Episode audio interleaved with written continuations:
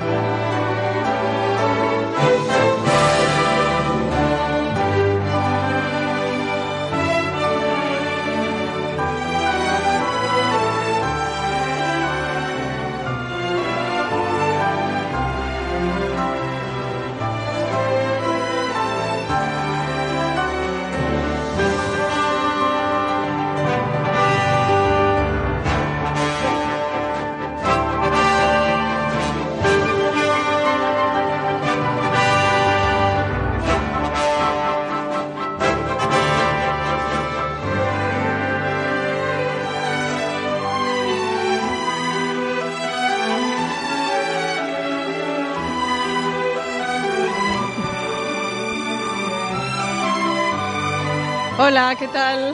Arrachaldeón. Estoy un poco sofocada porque por primera vez en este programa pues nos hemos atrevido a bailar la sintonía, que es algo que pues que te sale o no te sale. Hasta ahora no ha ocurrido, pero yo no sé si es que la gente que hoy nos visita aquí en Voces en el Jardín pues tenía ese impulso danzarín y lo ha sacado y aquí estábamos bailando. No hay mejor manera que empezar un programa de radio bailando y con con ganas de, pasarlo bien. Hoy, el capítulo de hoy, la edición de hoy de este Voces en el Jardín se va a ocupar de la idea de los escenarios. Vamos a subirnos a, escenarios con tres invitados que los frecuentan, que los delimitan, que los crean, que los pisan que se suben a ellos, que a veces pues, los dejan, los aparcan. No sé, hoy en Voces en el Jardín vamos a, colocarnos en ese espacio mágico de la representación.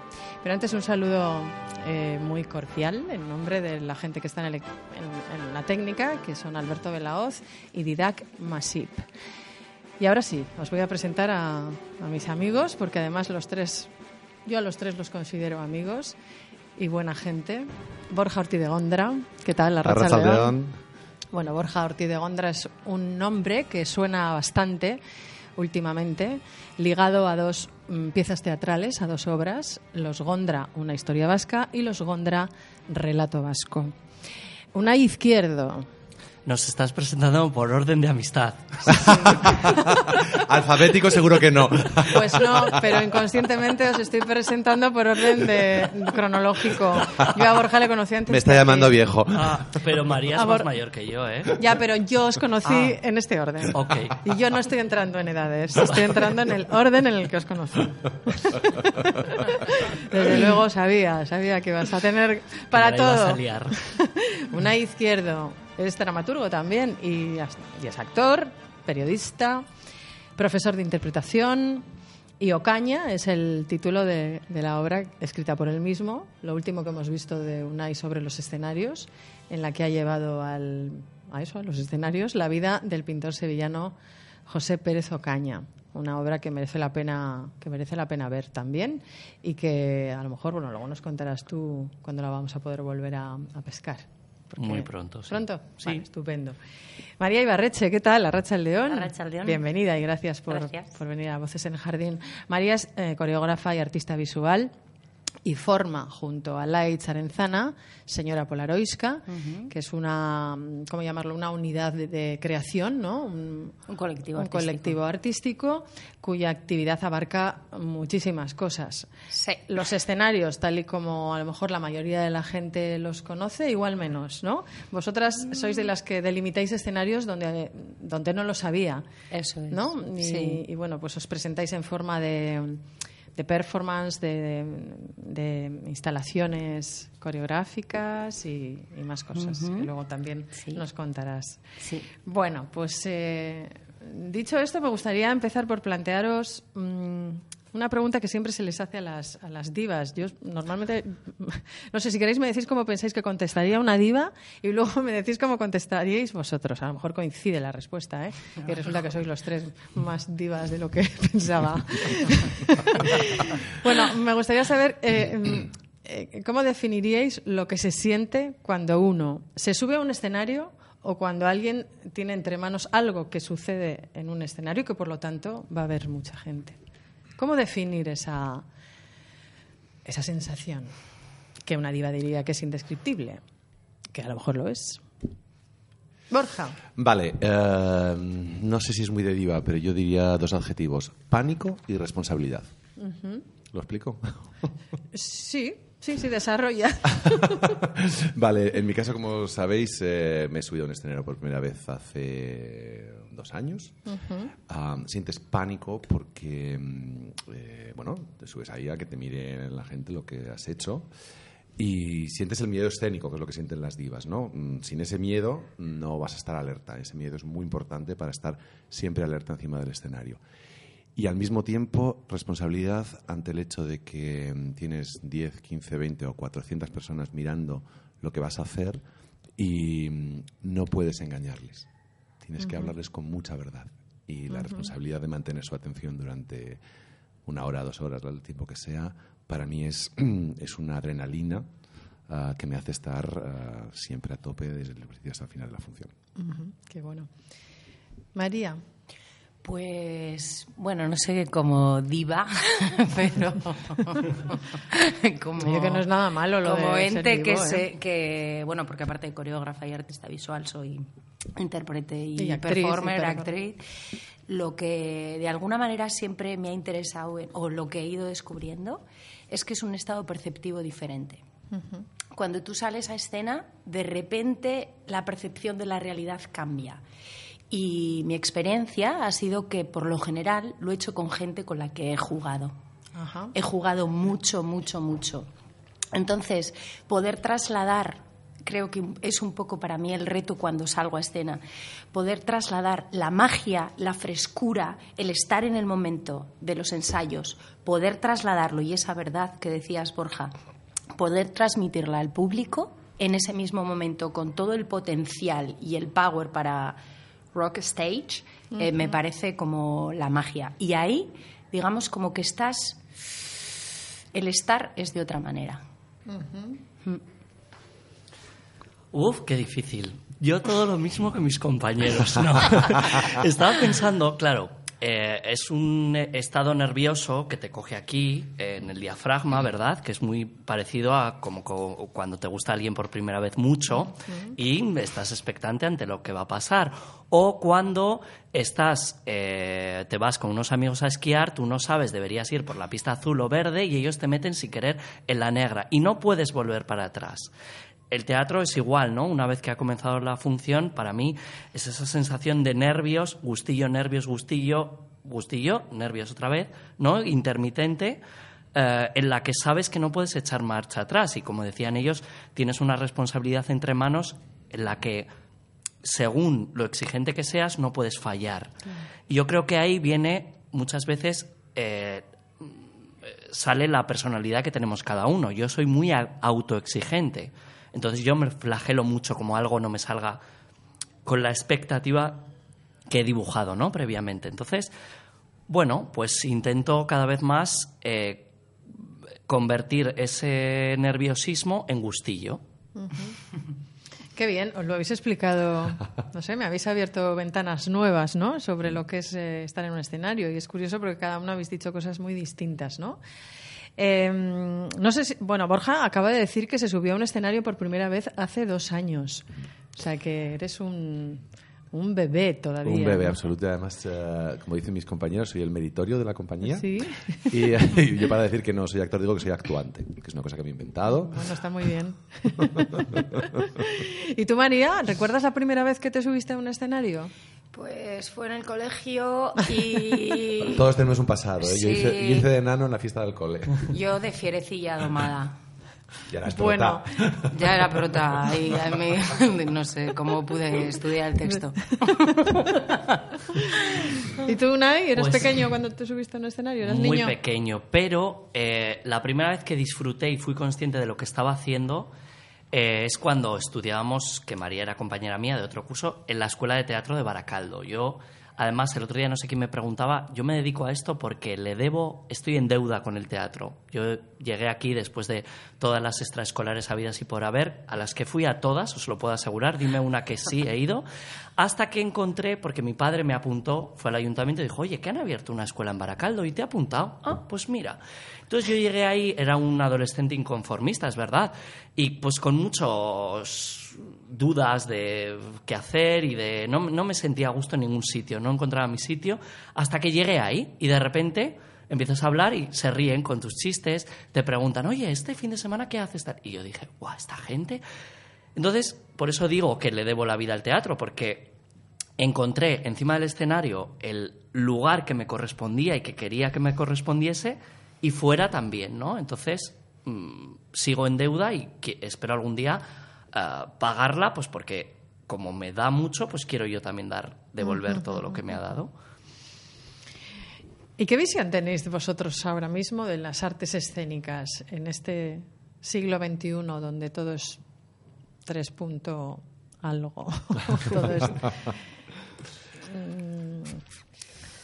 ¿Qué, sensaciones tenéis de, las artes escénicas que veis, que vosotros consumís del momento contemporáneo, de este momento? Yo diría que mm, lo más sorprendente es no solo que no están en declive, sino que cada vez hay más demanda. Eh, en Madrid, por lo menos, que es donde, donde estoy trabajando ahora, eh, siempre actuamos a teatro lleno y hay una, yo creo que hay algo de la verdad, de la inmediatez, de la presencia física del otro, que obviamente no tiene ninguna de las demás artes, que hace que, que nunca pierdas el público y me da igual, vamos desde, desde, lo performativo hasta la Compañía Nacional de Teatro Clásico, esa, esa energía que viene del escenario y tú la recibes, esa cosa también un poco casi como del circo de mm, no hay segunda toma, esta gente está ahí delante de ti y la cosa sale o no sale, ¿no? Y me parece que eso es lo que, lo que hace que, mm, curiosamente, el arte más antiguo que existe, que desde, desde los griegos en el siglo V antes de Cristo estamos haciéndolo, es el, el, que sigue atrayendo. Lo que cambia son las formas de hacerlo, evidentemente. Pero alguien que mira a alguien haciendo algo enfrente de él, creo que eso es absolutamente... Uh, algo que no se puede comparar con nada y que es lo que sigue haciendo que la gente venga a vernos. Claro, es una experiencia que no te puedes descargar. Exactamente. La experiencia la tienes que vivir. Y sobre todo, no sé, para mí, ¿eh? aparte artes escénicas las entiendo como artes vivas, que se van, ya es como, eh, digamos, no entiendo el teatro como espacio teatral, pero entiendo la experiencia de los cinco sentidos. O sea, porque tú puedes tocar. Y eso es lo que no podemos hacer con, con las imágenes. Vivimos en la tiranía de las imágenes y entonces por eso yo creo que poner más en valor el tocar, el oler, el de repente generar experiencias, que bueno, eso es un poco nuestro también en Señora Polorisca, nuestro leitmotiv, generar experiencias fílmicas sin pantalla. Mm. O sea, es como que hemos vivido y nos hemos educado por lo general viendo películas, pero es como, no, no, no, yo quiero vivir esas películas. Quiero poder estar dentro de la peli, quiero querer andar encima de este césped, quiero, ¿no? Y por eso también yo creo que, como entiendo las artes escénicas, también es como algo que me genera esa experiencia, que igual es muy ambiciosa, pero... No, pero es un poco la línea. Yo creo mucho en el teatro artesano y en el teatro libre de artificios, a pesar de que hoy en día la tecnología y todo nos ayude a crear más espectáculos totales. Pero bueno, María y yo hemos hablado muchísimas veces de cuál es la esencia de la interpretación y qué debe tener eh, una obra de teatro para para emocionar, ¿no? Que al final muchas veces vamos a eso, con ese propósito, para remover conciencias, para pensar. Y siempre la base es la misma. Entonces, gracias a la tecnología y a, las, a las nuevas capacidades que se han puesto a favor del teatro, pero mm, cuando tú ves el truco eh, ¿no? Es como que te mm, recuestas en el asiento, pero cuando algo está bien hecho y está cuidado y hay un trabajo detrás, eso es innegable, te guste más la propuesta o no. Y hoy en día, es verdad, en Bilbao pasa también, ¿no? Se han abierto nuevos espacios, todavía De hecho, hay una necesidad de que se abran más lugares en los que todas las artes escénicas pues tengan, tengan su sitio. Yo hablo de Pabellón 6, que es un sitio donde pues, nos, movemos mucho nosotros, donde hemos estrenado Caña. Es, es un sitio que se hacía necesario, que ahora se va a remodelar y creo que las instituciones también tienen que ser conscientes de que se necesitan nuevos espacios, ya que la iniciativa privada, pues es difícil que en estos tiempos mm, sucumba a eso, ¿no? De hecho, ¿cuántos teatros conocemos que ahora son una gran cadena de tiendas de Amancio Ortega o un Sí, o un lugar de telefonía, una, gran una gran corporación. o un gimnasio. Pero no un gimnasio de barrio, precisamente. Una gran un gimnasio gran corporación, con aspecto apabullante, ¿no? Que es lo que parece que se nos, que se nos viene encima. Pero bueno, yo también soy optimista, como Borja ha apuntado. Creo que no es para tanto. Yo lo que, diría es además eh, algo mm, que, creo que pasa mucho y es que eh, cada, teatro, cada época va encontrando su teatro. Y creo que esto que hablabas tú ahora, ¿no? De, bueno, esta denominación, ahora ya hablamos de artes vivas y de artes mixtas. Al final, para mí es em, alguien, eh, un ser que está vivo, se pone enfrente de otro haciendo algo. Y eso es, ponle la etiqueta que quieras, eso es lo que estamos haciendo desde el siglo V. ¿no? Pero cuando tú hablas de la técnica, aún hay, para mí lo, lo que es propio del teatro, y creo que es lo que nunca deja de sorprendernos, es la metáfora. O sea, eh, el Titanic no lo puedes hacer en teatro, o sea, nunca vas a tener 50 millones de, litros de agua cayendo. Pero a lo mejor de repente, eh, nada, con una, digo cualquier cosa. Con, un, interruptor, con un interruptor le das al botón y se encienden las luces de un barco. O sin nada, en el teatro lo puedes hacer. Eh, se está hundiendo el barco y si hay algo en el espacio escénico que a mí me haga verlo, que para mí es la maravilla del teatro, es mm, hacerme ver lo que no está en escena. Se enciende la imaginación del espectador porque antes la de un director, la de los actores y la del propio dramaturgo se ha encendido mm, antes, mm, ¿no? Y, cuando no hay recursos es verdad que la, que la imaginación funciona al 100%. Sí, y luego también que hay una cosa que ante esta época de individualidad que estamos viviendo, el teatro continúa siendo algo ¿no? como de juego en equipo. Entonces, no es que sea un equipo de baloncesto, pero si fuera así sería maravilloso. ¿no? Como una especie De, jugar en equipo, que creo que es... diría Lander Otaola, que citamos aquí con mucho cariño, el teatro es como el fútbol. Pues... que nunca lo he entendido muy bien, pero vamos, algo así debe ser. Bueno, yo lo equipararía más a, un estudio... Equipo de fútbol. yo, con perdón de Lander, lo equipararía más con, no sé, con un taller, con... Mira, la semana pasada hablábamos de los talleres aquí en Voces en el Jardín, con un taller, con un laboratorio, con un estudio, ¿no? Con esas tres ideas, ¿no? El, el teatro es, verdad, es aprender conjuntamente, mm. es experimentar conjuntamente.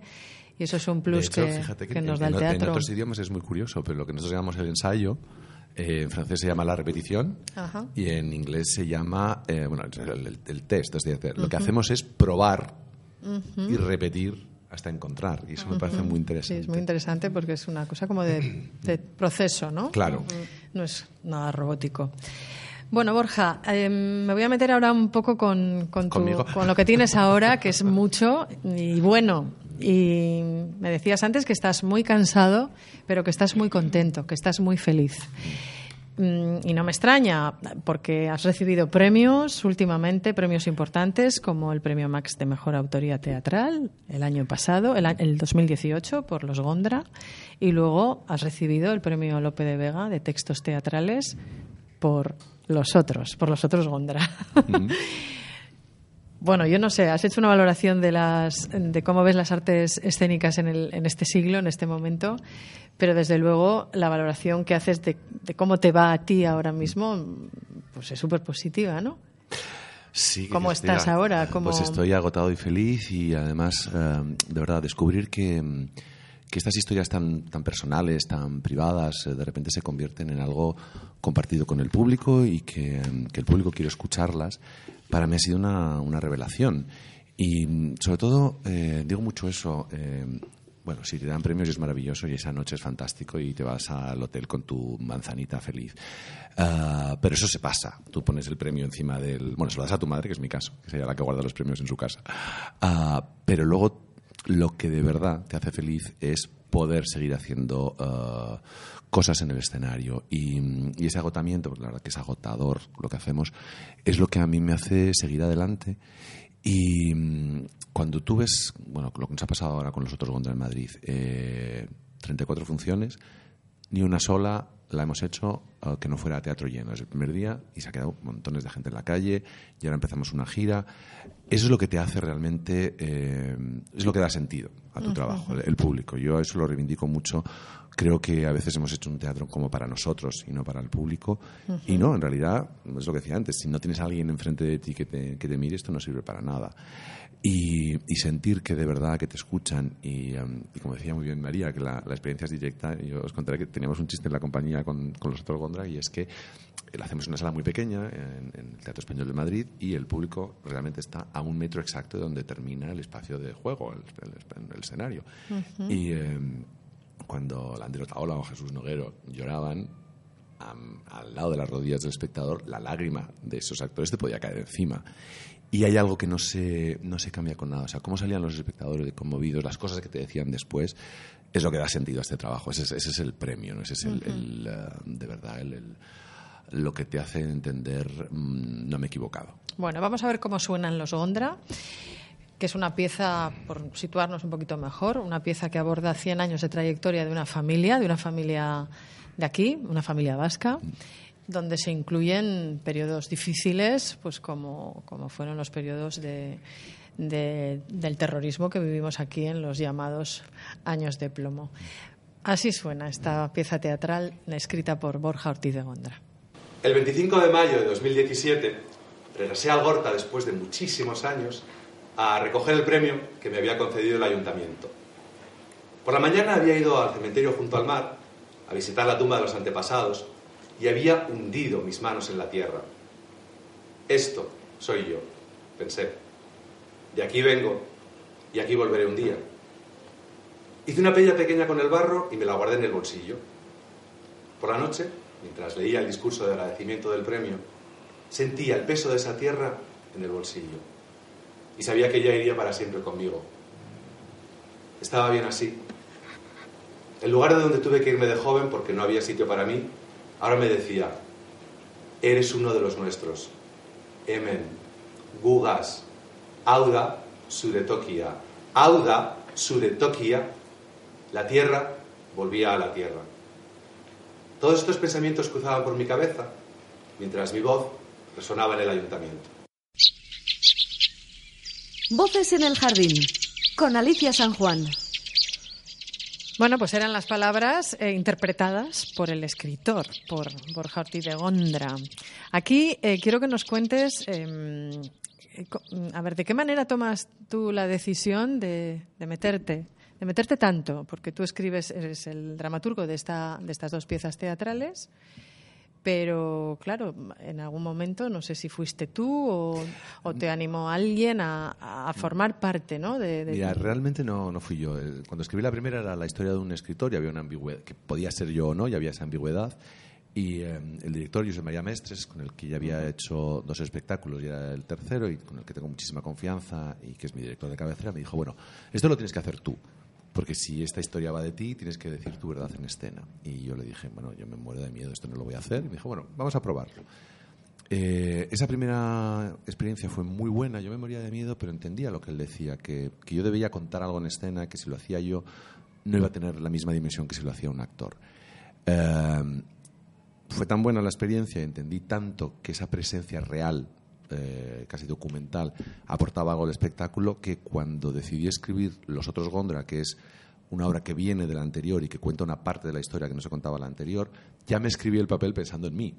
Lo que pasa es que, eh, muy inconsciente, no sé si más dramaturgo que, actor, no escribí mm, cosas fáciles que yo pudiera hacer. No, escribí el personaje que tenía que ser, Luego vas a los ensayos, te das cuenta que esa escena la tienes que hacer con Jesús Noguero, que es uno de los mm, actores más grandes que hay en este país.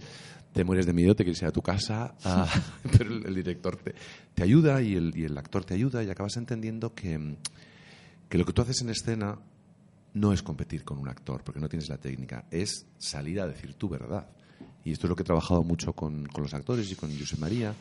Y creo que eso se apreciaba, eso es lo que decía todo el mundo, que, Obviamente no hago lo que hacen los actores, no tengo esa técnica, pero hay, hay algo de tu presencia real en escena, de que, bueno, no quiero destripar mucho la obra, que ya la veréis, ah, porque salimos de gira, aprovecho a, decirlo aquí.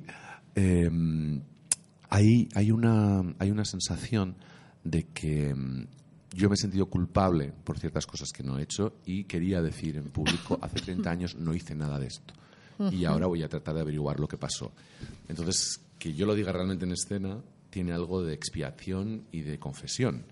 Y creo que ahí es donde está el valor, eh, que tiene mucho que ver um, con, con, la verdad y con la ficción del teatro y muy poco con la calidad técnica de mi interpretación actoral. ¿no? Eh, bueno, digo todo esto y en Bilbao en 2020, en enero, en el Teatro Riega, podréis decir si esto es así o no. Uh, se podrá ver. Que Hay que esperar a 2020 para ver la... En Bilbao. Eh, en Bilbao. Salimos de gira, perdón, en el momento de promoción. Eh... no, de perdón, nada, no tienes que pedir perdón. decir en 2020 en la Riega, en 2019 finales en Netflix. Pero no. no, lo que voy a contar es que salimos de gira en septiembre y hay una cosa que me hace mucha ilusión uh, contar en el 15 y 16 de noviembre estaremos en el Teatro Central de Sevilla y para mí es un sueño cumplido porque he hecho tres funciones uh, como autor allí y ahora me voy a subir al escenario en ese teatro que mm. para mí es uno de los grandes teatros donde han pasado mmm, grandes nombres de la, del teatro europeo, desde Jan Fabra hasta Fabrice Murguía. Uh -huh. Y bueno, por eso lo tenía que contar. Es que me hace mucha ilusión, me entero esta mañana y me hace mucha ilusión. Bueno, que habéis venido a contar cosas, no, no, no os pidáis tanto perdón. No pidáis tanto perdón, por favor. Ves que no somos divas, ¿eh? Somos un modesto. Borja, esta, esta, esta propuesta está basada en, a ver, en iba a decir en hechos reales, pero no, porque los escritores luego enseguida añadís elementos eh, ficticios, pero sí que hay mucho aquí de ti y de tu familia, con todo lo que eso mm, conlleva y trae, ¿no?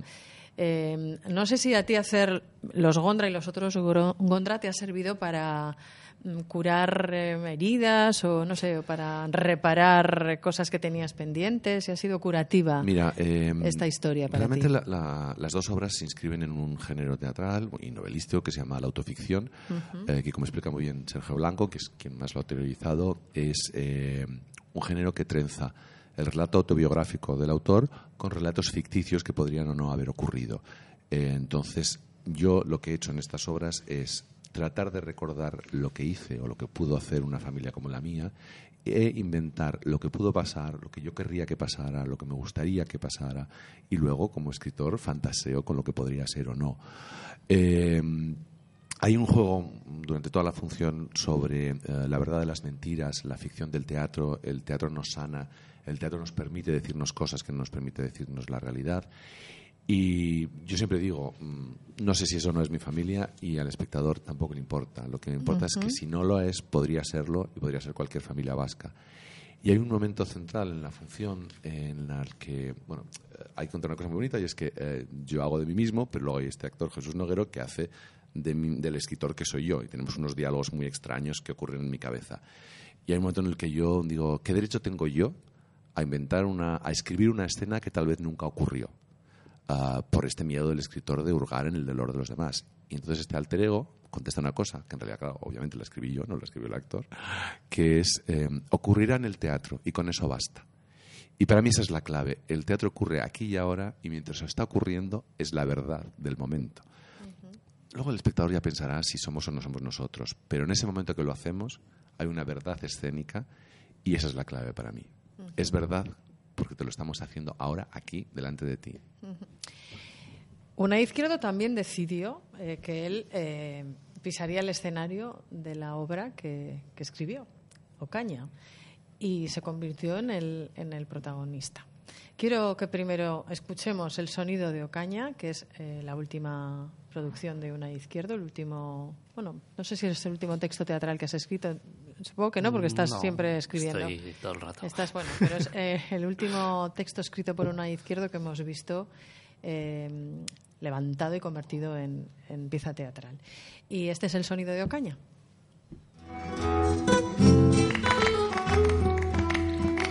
Buenas noches. Mi nombre completo es José Pérez Ocaña. Ocaña me llamo. Tú, Ocaña, tú eres la alegría. Oh, oh, duele, duele como la hermana. ¿No te metes en lío? Me han dicho tu hermana que te ha hecho aquí.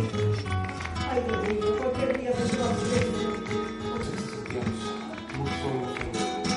¿Te acuerdas cuando me hablaba detrás de la iglesia del gran pintor en que querías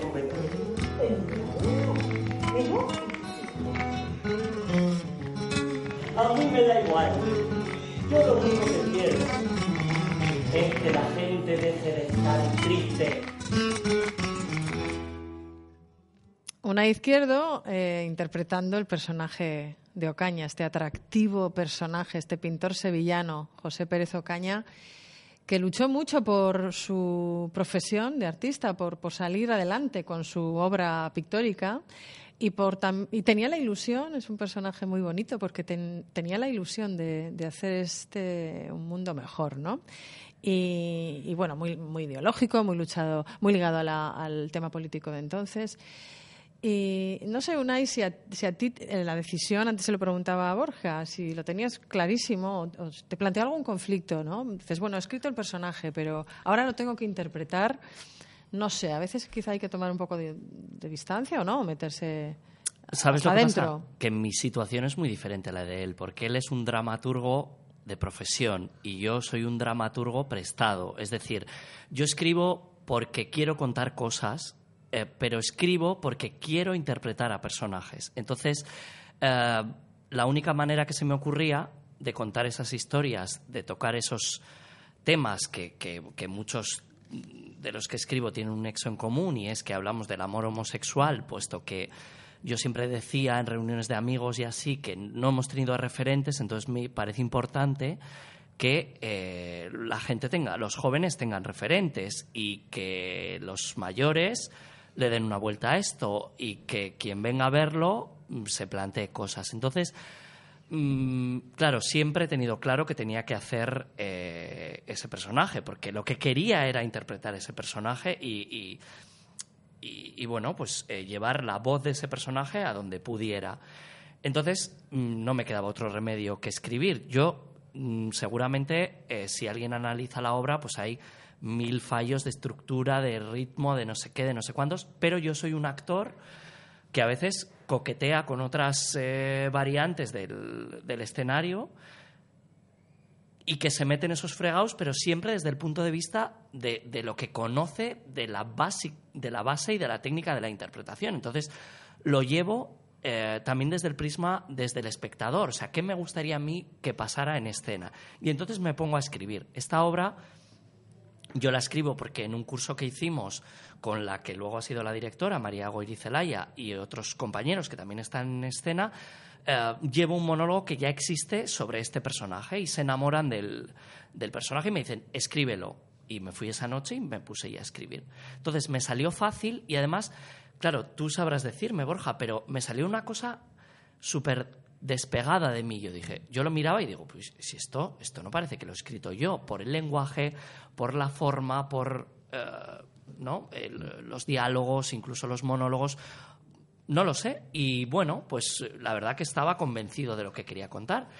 Claro, luego, en todo ese entramado, eh, quienes levantan esto, aparte de mí, son la directora y los compañeros. Gracias a ellos, como María decía también, pues esto es un trabajo muy coral, muy de todos y muy de equipo.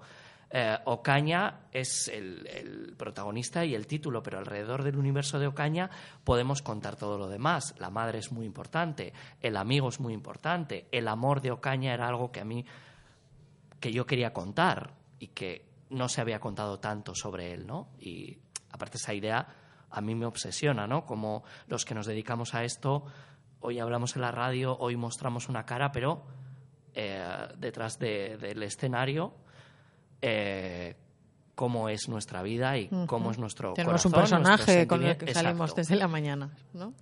Y precisamente pues aquí se daban esas dos sí. posturas antagónicas. Pero bueno, tú tomaste la decisión de mostrarnos a Ocaña más eh, humano, ¿no? El, el, la faceta mm, artística de Ocaña se ve menos, pero nos, nos tomaste esas decisiones como dramaturgo. Sí. Tú dices que Borja es un dramaturgo profesional claro. y que tú no tanto, Pero bueno, da un poco igual las maneras de llegar a escribir un texto, ¿no? A ti eh, te ha llevado a escribir textos, Unai, como muy bien nos explicabas, la necesidad de interpretarlos. A Borja, pues no sé. yo no tengo ningún ¿Cuál fue la motivación? No tengo ningún diploma de dramaturgia, así que lo de profesional. yo... no, tengo el título. Bueno, pero nosotros en la propia escuela, cuando empezábamos, interpretábamos tus textos. Madre, madre mía. yo te contaré una cosa porque me, interesa mucho lo que dice. Eh, ¿Sabes por qué llegué a escribir yo? Realmente, yo lo que estudié fue dirección.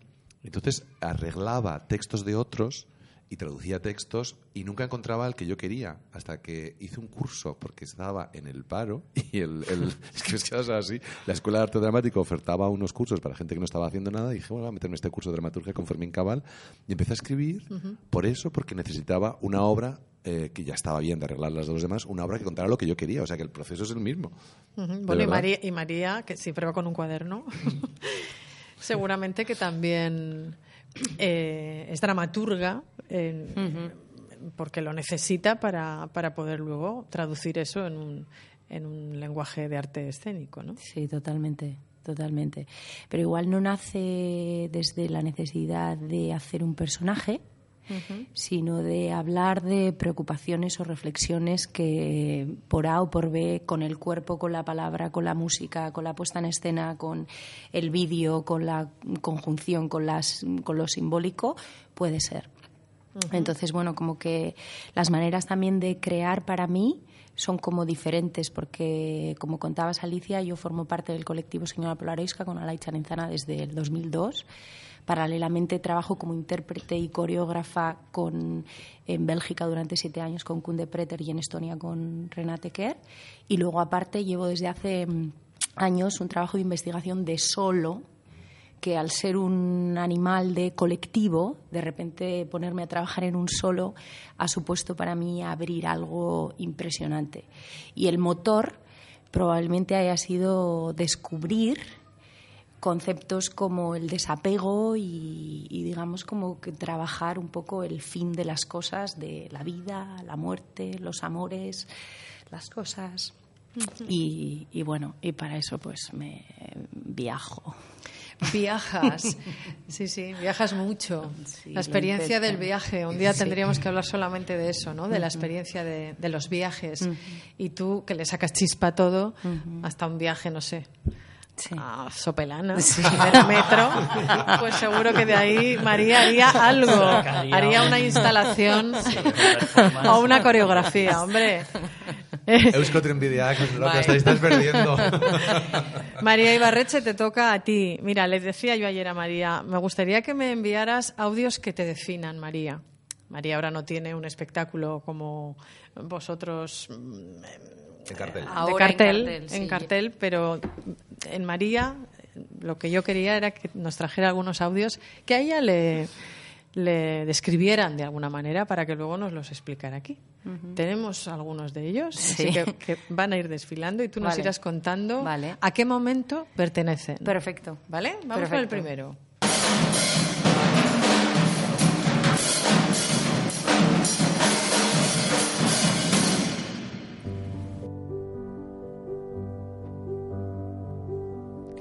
Bueno, pues esto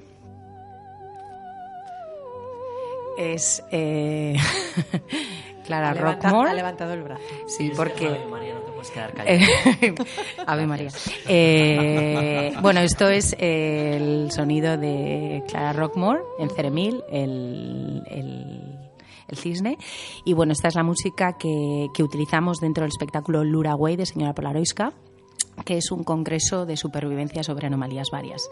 Hicimos una pieza eh, escénica es danza teatro, donde utilizamos el cuerpo, pero digamos como que Alaich y yo necesitábamos, queremos ir a un espectáculo que nos enseñe algo. Y entonces realmente pues tenemos ocho capítulos con, con, cómo sobrevivir a un atragantamiento, cómo sobrevivir al ataque de un oso, cómo sobrevivir a una ventisca, cómo sobrevivir. Entonces, de alguna manera, con la puesta en escena, con los invitados, invitadas que se sientan en mesas de congreso, pues de ahí pues hacemos un, un congreso para exhortizar y aprender.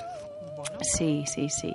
Y luego también es un trabajo maravilloso que lo estrenamos aquí en Azcuna Centro que, que, tuvimos una residencia aquí desde el 2015 y durante estos tres años seguimos moviéndola y tal y la y la hacemos pues eso en sitios como pueden ser teatros a la italiana como en, el, en el auditorio Tenerife o pues llévanos a un choco ¿me entiendes? porque es, es lo que tiene que de alguna manera hacemos estas instalaciones coreográficas para poder y donde estamos con Miriam Petralanda, Nacho Montero y Gabo Punzo en el equipo. Maravilloso. Bueno, ¿vamos con el segundo? Sí, por favor. Venga.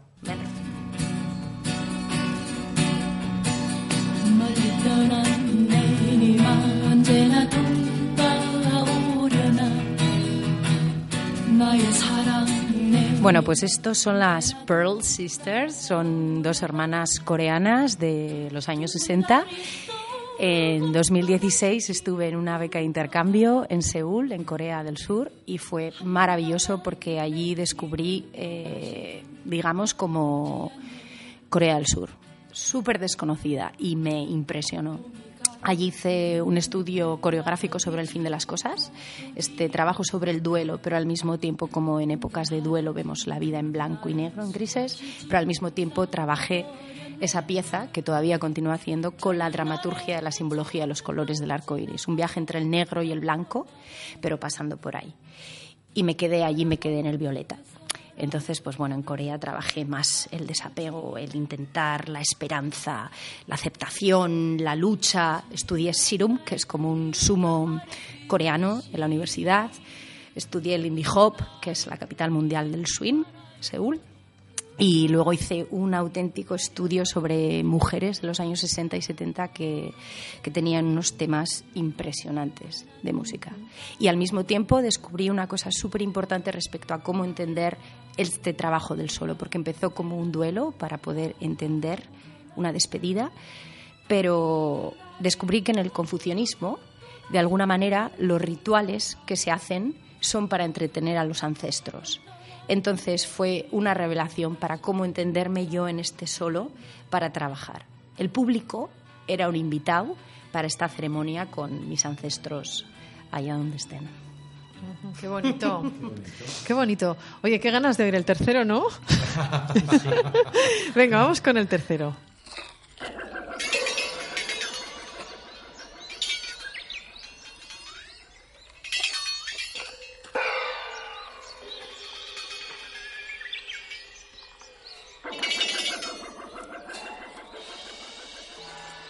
Simo y Yuka es música experimental japonesa que me la recomendó un amigo japonés y pude tener la oportunidad del año pasado, o sea, 2019, estarme cuatro meses casi en Japón estudiando el wabi sabi y el ichigo ichie, que son dos conceptos japoneses eh, genuinos, que es la belleza, lo efímero y el disfruta de este momento con estas personas porque no va a volver a pasar nunca. Entonces, esto lo retomo también como el estudio 7 o Violeta, que es donde me quedé en Corea. Entonces allí retomo esto y me pongo a estudiar, digamos, esto, cómo es en la vida cotidiana de los japoneses, cómo lo entienden. Y de repente descubro el kyudo, que es el tiro al arco japonés. Y tuve la oportunidad de estar practicando durante tres meses esto con varios maestros increíbles donde bueno, fue fascinante. Que es como, haz lo mejor que puedas y no excuses. O sea, palabras con el Google Translator, con el maestro. Do your best, no excuses. ¡Ay! ¡Ay, ¿Sabes? Y luego también fue maravilloso porque continuando con esto los ancestros, me coincidió con en agosto el Obon Festival, que son tres días, donde todo Japón se mueve a sus casas familiares, porque celebran eso, el tres días de visita que los ancestros visitan el más allá de las casas familiares y luego se vuelven. Y fue una experiencia maravillosa, donde el cuerpo, el baile, la escena está súper presente en esos tres días. Bueno, pues vamos a dejar aquí los sonidos de María. Eh, ya los recuperaremos en otro momento porque yo quiero mm, hablar de alguna otra cosa más con vosotros. y no tengo. Se puede hacer un videojuego, una obra de teatro, lo que queramos. Pero esto sí, los sonidos de María ya se va a quedar aquí como una como una institución. Highlights. ha estado muy bien. Ha sido una manera de acercarnos a lo que María Ibarreche hace, que son muchas cosas y, a veces no, son fáciles de, explicar. Pues porque, bueno, la gente siempre nos empeñamos en que nos expliquen las cosas y lo hablábamos también aquí la semana pasada, ¿no? Cuando un artista hace algo y se le pide casi se le exige que explique lo que hace, a veces yo me planteo si se le pone en un aprieto, ¿no? Porque no todo el mundo está cómodo explicando lo que hace. Pero bueno, en este caso, con estos sonidos y con tu saber hacer, pues hemos entendido muchas más cosas de ti que a lo mejor no conocíamos o no sabíamos. Hay una cosa que dice Borja Ortiz de Gondra que no me miras como dice, ¿qué va a decir? ¿Qué va a decir? Es una cosa que está muy bien. Y es que eh, tu espectáculo no es un espectáculo donde la gente tiene que mm, o debe ir buscando eh, respuestas. Es un espectáculo que plantea preguntas. Y yo creo que esto es extensible al teatro en general, ¿no, Borja? Sea de la naturaleza que sea. No solo el mío, yo lo que digo es que el, teatro, eh, para mí, eh, em, siempre nos debe inquietar, nunca nos debe confortar. Esa es una idea que, me gusta mucho decir que ah, el teatro no, no, va a darte respuestas, eh, eso sería un púlpito, no, un escenario. Y yo como espectador, pero también como ah, cuando estoy al otro lado, lo que quiero es em, generar un diálogo con el público y que busque sus propias respuestas. ¿eh? ¿no? Además, es algo muy básico uh, cuando haces un teatro como el que hacemos nosotros, que sí que tiene personajes. Eh, o te planteas, voy a explicarlo todo y voy a justificarlos, o te planteas, bueno, dejar al espectador que piense, ¿no? Y es, sé que ha sido hasta cierto punto polémico lo que hacemos en, los otros Gondra, pero mi idea siempre fue no es equidistante, porque no se puede ser equidistante con el tema que trata, pero no juzga a ninguno de los personajes. Te cuenta lo que hicieron y te deja que decidas tú qué, debe, qué precio deben pagar a día de hoy por lo que hicieron. Y para mí es una, es una regla de base siempre del teatro. Em, el otro día decía Edurne Portela en un, en un artículo estupendo que hizo en El País Ideas, hablaba de la imaginación ética. Y me parece que es una estupenda definición para este tipo de teatro. Una imaginación que te abre las grandes preguntas y que te trata como un adulto, dejándote que tú encuentres las respuestas. Vosotros también entendéis el juego teatral como un juego en el que es más interesante plantear eh, preguntas que dar respuestas o hacer un trabajo demasiado hecho para, para el espectador. Claro, sobre todo porque el espectador que viene eh, nunca se va de la misma manera que ha entrado. Algo se va a llevar en su mochila y, son precisamente esas preguntas. Muchas veces incluso vas a ver algo, nos pasa y no sabes si te ha gustado, si no.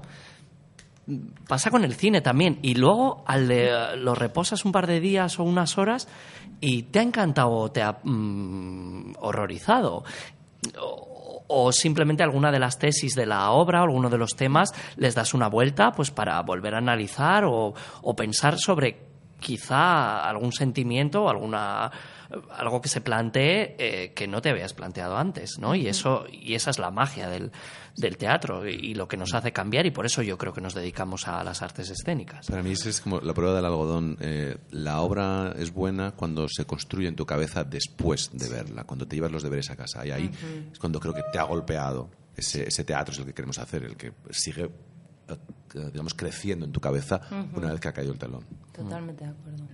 Bueno, quiero que escuchéis un poquito de una canción de amor de los Beatles, que para mí es uno de los grupos más escénicos de la historia de la música.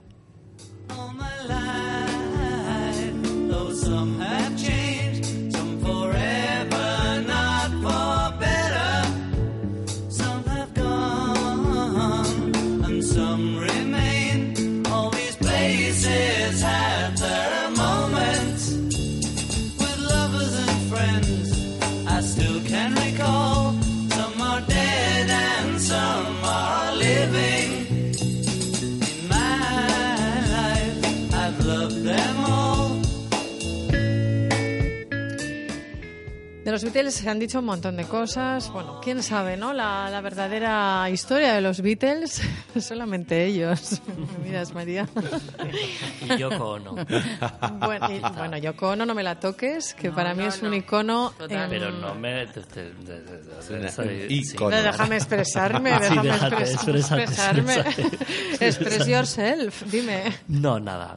Tú y yo hemos hablado mucho de Yoko Ono. Bueno, tú sabes que yo soy muy fan de Yoko Lo sé, por esto le he sacado A mí me da un poco de rabia, ¿no? El, esos comentarios que se hacen de Yoko Ono, a veces despectivos. Yo me crucé con ella en una residencia en Varsovia en pijama a las 10 de la mañana.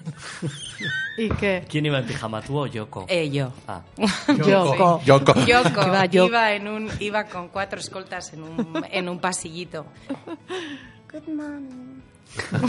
Maravilloso. Increíble, sí. Estuve en la rueda de prensa que dio aquí en el Guggenheim hace Mm, no sé, cinco o seis años y la verdad que fue una experiencia pues muy bonita y fue muy emocionante ver a, un- a un- a una mujer con tanta historia encima, ¿no? Totalmente. Y luego su, su arte. Sí, sí, lo que hace, claro, está claro. Bueno, que, que, que me, que me he ido, que me he ido. Vuelve. Bueno, vuelvo. Los Beatles. ¿Por qué pensaba en los Beatles para tocar este último tema que quiero abordar con vosotros? Pues porque, aparte de que los Beatles me parece, como os decía, uno de los grupos mm, más escénicos, es, es un grupo que ha pisado escenarios pues miles y miles de veces. Y de hecho, eh, se dice que cuando se hicieron muy famosos, cuando saltaron a la escena internacional en los años 60, llevaban ya como mil conciertos a sus espaldas, o sea, se habían subido a los escenarios ya pues un millar de veces, lo cual no, no está nada mal. Y a partir de ahí pues vino el reconocimiento y, el dineral que, luego ellos acumularon y que siguen acumulando, ¿no? Por la obra que consiguieron construir, ¿no? Bien, eh, yo hoy quería eh, que me contarais, porque es una idea que, que me viene asaltando continuamente y he pensado que vosotros seréis las personas idóneas para que me respondierais o me arrojarais alguna luz a este pensamiento. Eh, pensando en esas carreras artísticas que se hacen a base de decir mucho que sí, a base de decir sí siempre, y otras que se van cincelando a base de, mm, bueno, de, de decir mucho que no Mm, sin entrar en qué es mejor, ¿eh? Ojo. Y bueno, creo que me habléis con sinceridad de, de vosotros cómo os defendéis con todo eso, porque esta es una profesión donde hay que pensarse las cosas que uno hace, ¿no? Porque eso va eh, creando una carrera, una trayectoria. Y a veces, bueno, pues eh, hay que decir que no a cosas que no convienen o no sé. Me gustaría que, me dierais vuestro punto de vista y si habíais pensado en esto alguna vez. Bueno, vamos allá. Yo te diré que muy al principio, muy al principio, cuando, cuando empecé ya a trabajar como dramaturgo, me ofrecieron hacer una cosa, eh, una compañía, y hacer un texto.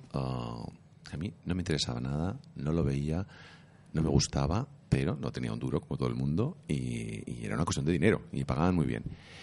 Ah, y empecé a buscar, bueno, cómo podría hacerlo mm, para ganar el dinero, pero que no fuera yo. Entonces me ofrecieron una fórmula que es, no te preocupes, eh, no lo firmas tú, lo firmas con un nombre falso, como en negro y tal. Y tuve un momento de lucidez que pensé, si haces esto, ya has entrado en el lado oscuro. Y tomé una decisión muy radical, que es lo que he hecho hasta ahora. eh, nunca voy a hacer nada que no lo pueda firmar yo.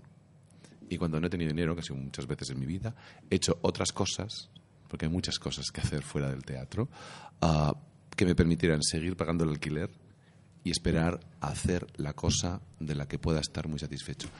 Y es muy radical lo que digo, pero creo que mm, cuando tú miras hacia atrás, cuando ya tienes una cierta edad, como tengo yo, que soy un señor provecto de 53 años, lo digo siempre, eh, puedes estar satisfecho de lo que has hecho eh, cuando no hay nada en tu carrera de lo que te arrepientas. Es decir, siempre hay espectáculos que no te han salido. O sea, una cosa es que tú tomes un riesgo y te quede mal. Y eso lo acepto. Pero no hay nada que diga, esto no debería haberlo hecho. Y creo que también eh, es una estrategia en realidad, porque si te van a llamar, te van a llamar por lo que haces. Y para las cosas que tú no haces no te va a llamar nadie. Entonces también tú creas un perfil de quién quieres que te llame y con quién quieres trabajar. Eh, pero claro, hay que estar dispuesto a pasar mucha hambre y a vez en cuando hacer cosas que no tienen que ver con el teatro. Claro. Esta es mi postura muy radical. ¿Qué piensas, María? ¿Qué piensas decir? Yo pienso. No sé. Pues yo, la verdad, es que decir que no he dicho pocas veces, o, o, sea, en el sentido de que he dicho que sí a cosas porque siempre me han interesado, pero creo que no he hecho casi, no, no he hecho nada. O sea, me siento una afortunada en el sentido que no haya puesto como mi corazón, mi alma o mis ganas de trabajar creo que de alguna manera, por A o por B, si ha habido algo que igual he dicho, Buah, pues esto igual no me mm, llena tal, pero me ha llenado en otros aspectos. O sea que de alguna manera he visto que casi todo lo que he hecho, creo que todo, ha sido una parte de un aprendizaje. Entonces, también por las líneas de trabajo, como intérprete, como, como artista visual, como realizadora, como, ¿no? O sea, como que de alguna manera creo que, que lo que he dicho que no, o sea, lo que he dicho que no lo he dicho lo he tenido súper claro o sea soy muy cómo se dice eh, le echada para adelante aparte de ser echada para adelante que soy muy echada para adelante sí eh, tengo una intuición creo que bastante grande. Eres intuitiva. Soy muy intuitiva, entonces lo que primero me da, de primeras no y me olvido. Yo eso, igual por eso, también iba a decir yo, que, que al final aprendes a moverte por la intuición. Yo siempre digo que sí a todo, a todo. O sea, eh, sea en el escenario, sea en la vida. Es verdad que muchas veces me han dicho Uh, desde fuera se ve como que me puedo estar alejando del camino. Pero yo soy muy consciente del camino que hago. Por eso al principio cuando decías, ¿no? Soy profesor, eh, soy periodista, escribo, soy actor y además me he formado en el teatro y tal, y mucha gente me dice, no, es que renuncia y elige una cosa, sé específico. Y yo digo, no, ¿por qué? ¿Por qué tengo que renunciar? Y sé muy bien a dónde voy. Pero es que igual voy a tres sitios, hay gente que va a un sitio. Entonces yo digo que sí, y como dice María, a pesar de que hay muchos procesos que son muy duros y muy difíciles, a veces eh, incluso contigo mismo de eh, estoy en el sitio correcto, estoy haciendo lo que eh, quiero hacer. A mí un director me dijo hace un par de años, con una obra que estrenamos en La Arriaga, tú piénsate, muy serio me dijo, si esto que haces de subirte al escenario es porque quieres que te quiera la gente o porque en realidad quieres hacer esto igual el tono lo estoy exagerando, pero me volví a casa pensando, tienes razón, tengo que ser honesto conmigo mismo. Y volví al día siguiente y le di la respuesta, hago esto porque me encanta hacer esto. Hay un punto de lo otro también, pero... Por supuesto, porque eso casi, casi todas las cosas que hacemos son para que nos quieran, porque todavía no tenemos... El, el, derivarlo solo a que nos quieran los demás, sea el público, sea el reconocimiento, sea lo que sea, nos aleja de ese camino hacia donde queremos ir, porque solo nos enfocamos en eso. ¿no? Entonces, eh, me pareció súper importante. Yo diría que también es muy importante mirarlo desde el otro lado. ¿Por qué quieres contar esto en este momento? ¿Qué necesidad tienes de contar esto? Y eso es lo que el público lo ve, pero vamos, con claridad meridiana. Tú vas a, a, a ver un espectáculo y tú enseguida entiendes si quien tiene enfrente, quien tienes enfrente tiene la necesidad absoluta de contar eso o es el espectáculo 54 que hace porque toca este esta temporada. Totalmente. Claro, pero es, la que, prueba es que tú puedes interpretar al asesino más asesino y más malo del mundo, que hay algo en el teatro de transparencia mm. que incluso viendo y, y siendo súper verosímil a ese actor que te está haciendo eso, tú puedes saber si ese actor es buena gente, es, no es buena gente. O sea, ¿no hay algo, no os parece, como en los intérpretes, que es súper transparente, a pesar del, del rol que Eso estén es que no es encarnando? no, no sé si me entendéis o me he puesto yo muy metafísico en este espacio. No, no, pero lo dejamos para otro día. Bueno, yo diría que he conocido muy malas personas que son muy buenos actores, o sea, que ahí tengo mis, mis, dudas. Quiero decir, hablo otra, buena gente, pues que no hablo otra vez del truco. De las divas.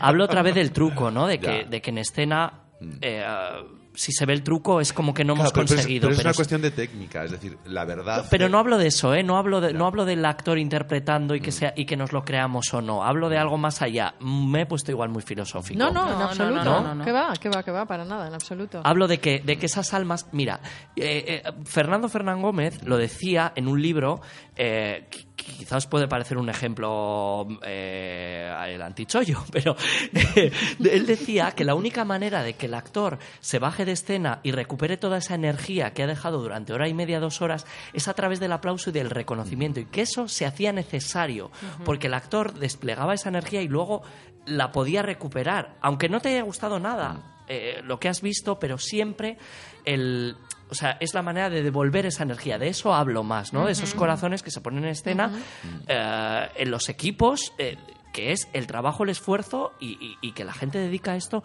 muchas más horas de las que debería, mucho más esfuerzo, muchísima pasión y muchos quebraderos de cabeza. Claro, pero para, para mí el, el, eje fundamental de lo que estás diciendo, que es totalmente así, es ¿por qué dedicas todo ese esfuerzo? Porque tienes algo que decir y tú te ofreces al público o porque quieres que te miren desde tu narcisismo. Y ahí es, el punto que creo que distingue el trabajo sincero de la... y luego, y luego hay otro que es el del juego, que yo es el que de alguna manera no, pierdes de vista. No pierdo de vista.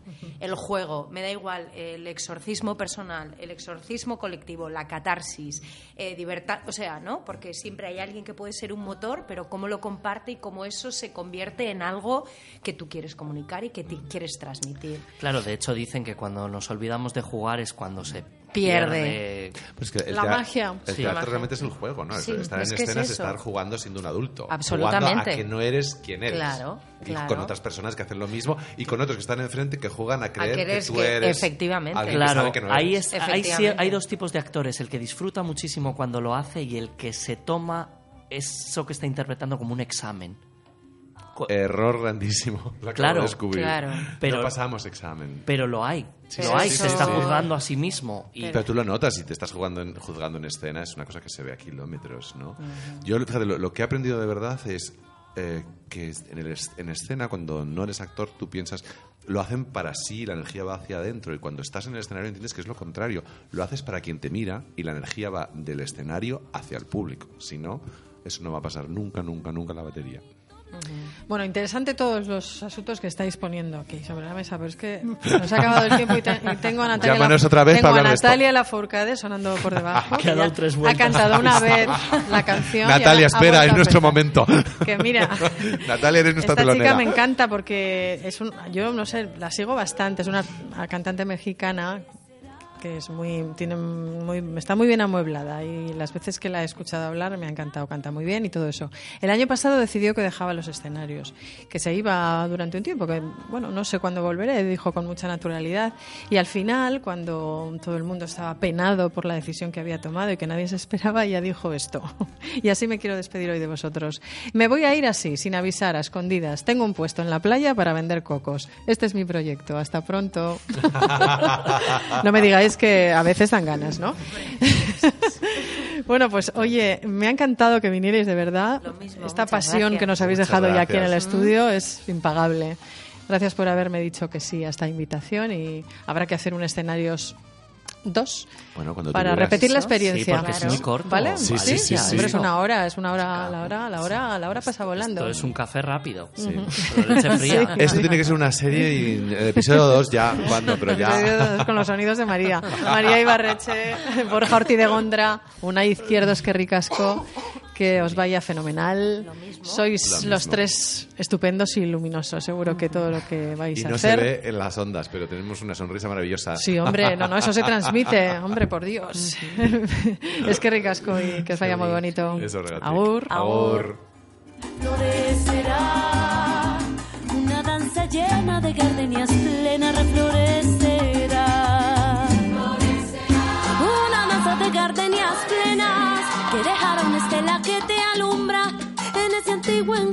En tu pecho reflorecerá.